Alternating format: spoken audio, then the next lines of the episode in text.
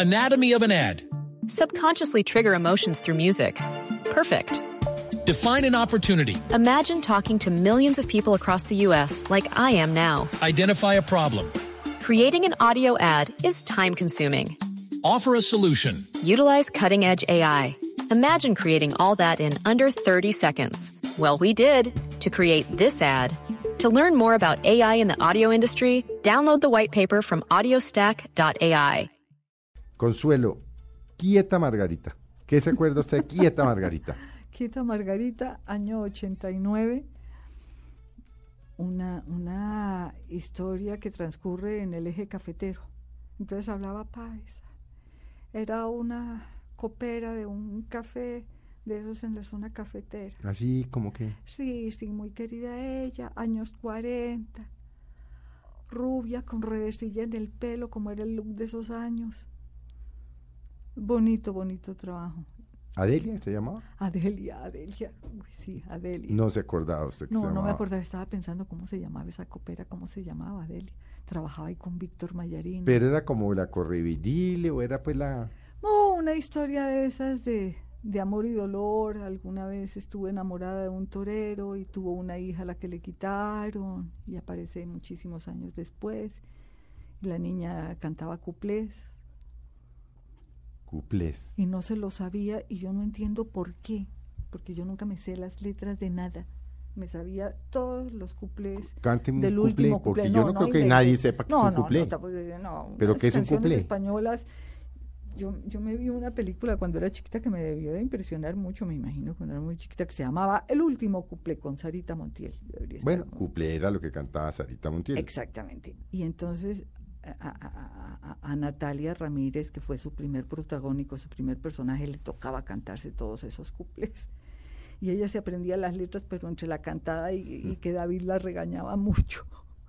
Entonces se le iba la Estamos letra. hablando de. Año 89, Natalia Ramírez, Sí, y el director era David Estivel, el marido de María Cecilia María Botero. Cecilia Botero, sí. Una- el argentino. Argentino tipo maravilloso, sí. director, o sea, él me enseñó a mí personalmente, yo siento que él me enseñó a trabajar para televisión. Y eso que ya llevaba trabajando como 20 años en televisión, pero actuar para las cámaras me enseñó David Estivel. ¿Cuál es el, el director más jodido que ha tenido? El que usted dice, uy, es que no me lo mamo, es que este sí, uy. Porque hay, hay directores de directores, hay unos de muy buen trato, pero pues, que son imposibles, ¿o no? O jodidos, por, por decirlo de alguna No, manera. pero a, a- a ver, a mí los directores duros, exigentes, me fascinan. O sea, yo adoro esa escuela. Ese director, o sea, yo soy... ¿Pero qué hace un director? ¿Qué le dice el director a un actor? Director son los ojos de Dios allá ¿Pero qué le sentado en la dice? platea. Eh, no me mire así, no me gustó no, esto, la risa me pareció chimborria. Claro, no, busque otra cosa porque eso no está funcionando. Son, tienen que ser unas personas que no te coarten la libertad, la creatividad, Sí. que sepan pulsar, que sepan pulsar ese resorte para obtener mejores cosas de ti. Y eso Eh, a veces, por ejemplo, se logra eh, emberracándola, por ejemplo, si su papel tiene que ser una vena que usted está berraca, y que el director venga y le diga, cualquier usted cosa- no tiene ni idea, de actor", para que usted salga Cual- berraca. cualquier cosa O sea, puede, cualquier cosa puede pasar. De pronto un, un- un director que sabe que tú puedes llegar, pero que no se ha logrado que llegues a cierto estado de ánimo.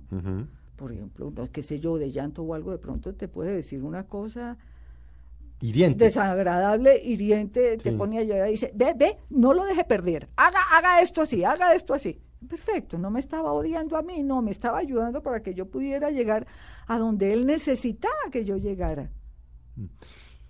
¿Cómo hace uno para llorar? Eso yo siempre me he preguntado, No, eso cuesta un trabajo. ¿cómo hacen ustedes para llorar? Y además con lágrima y a moco tendido dice uno, pero ¿cómo hacen estos? ¿Qué, qué piensa una actriz como, como Consuelo Luzardo cuando tiene que llorar? ¿En quién se acuerda? No, no, ¿Qué, no, qué- eso qué- es- qué ejercicio interno hace para lograr llorar de verdad y convencerlo a uno que lo está, que lo está viendo que de verdad está llorando? Esa es una cosa dificilísima. yo Uno siempre he tiene- pensado, ¿pero qué hace? Uno tiene que, uno tiene es que estar tan concentrado en la situación y en la escena y en el personaje, o sea, uno no puede, no sé si habrá gente que lo haga, pero eso de pensar yo, cuando se murió mi abuelita, ay no. Además porque no funciona. No, no, es lo que pasó no hace 10 funciona. años o 15 no funciona. No, no funciona. No, uno tiene, es que como uno se convence de que uno ¿Pero es ese qué? personaje y está e- viviendo eso. Pero, es decir, pero... En teatro es más fácil porque uno lleva la secuencia corrida, pero en televisión o en cine, donde se hace por pedacitos, entonces como que de pronto arranca uno y, y hágale, llore. Entonces uno ahí concentrado y empieza, listo, un momentico, un minuto, y uno ahí concentrado, serio, pero ¿qué- qué es- pensando en que la mágico. situación, pensando en la situación del personaje, porque si el personaje está llorando es por algo, a no ser que sean lágrimas de cocodrilo, entonces ahí es No, eso no fácil. funciona. No, ahí es fácil porque entonces uno hace que llora, pero como Pero se no supone llora, sí. que uno no tiene que llorar, no hacer que está llorando. Es- Entre llorar, reírse o ponerse furiosísimo, ¿cuál, ¿qué es lo más fácil o qué es lo más, lo más difícil ahí? mm, cada una tiene su grado de dificultad. Pero Para que una para que una risa salga deliciosa, tampoco es tan fácil. Puede salir una puede risa salir boba. chimborria, chimba. Sí. así, ah. Sí, no, Sí. una risa que no se nota que es súper espontánea, que no sea esas risas estupendas, contagiosas, deliciosas. Sí, cada, cada cosa tiene su, cada cosa tiene su ¿Usted actúa- exigencia. ¿Usted actúa, por ejemplo, sola cuando está frente al espejo? ¿Usted se ha cogido actuando sola? Como a veces se coge Mm. uno hablando solo o hablando en inglés o no sé, a veces uno se coge Sí. eh, diciendo, Bueno, eso, "Ay, digamos- madre, no no le dije a fulanita que no sé qué, que, que se coge uno hablando. ¿Usted se ha cogido actuando sola? Ah, ah, repasando, sí, a veces está uno preocupado con un parlamento, entonces está uno por allá en la cocina preparándose. ahí, entonces, ah, entonces como que repasa el parlamento y se lo actúa ahí mientras está picando la cebolla o algo así. Pero es dentro del proceso de... De, de, de meterse en un papel. Pero me contaba mi hermana Selmira que mamá decía que cuando yo era chiquita, chiquita por ahí, qué sé yo, tres años, me imagino, cuatro años, yo arrastraba una sillita chiquita que yo tenía frente al, espejo. al, al, al, espejo, al, al armario de espejo, eh, de- y que de- me sentaba ahí a hacer muecas. O sea, yo no lo recuerdo. Pero Selmira me dijo que eso le contó, que eso contaba mamá. Creo que Y esa es es la época. Esa es, chiquita, esa claro. es la época de, de digamos, de, de, de, actuar frente al espejo, algo de lo que yo no me acuerdo. Pero- Después ya en, en, en, en- cuando uno está aprendiendo a hacerlo, jamás, espejo nunca. ¿Nunca? Ah, no, porque Ay, yo siempre no. pensé que uno actuaba... Para el uno espejo, que no, uno no puede verse, no, no, esa, esa, eso O se sea, da- eso es un mito urbano.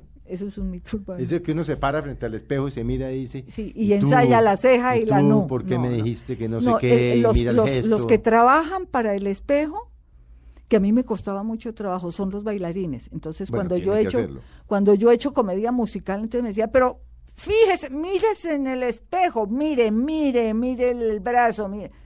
Pero lo obligan a uno. A mí me cuesta trabajo por eso, porque como yo dentro de la actuación espejo nada, yo no sé qué cara estoy poniendo.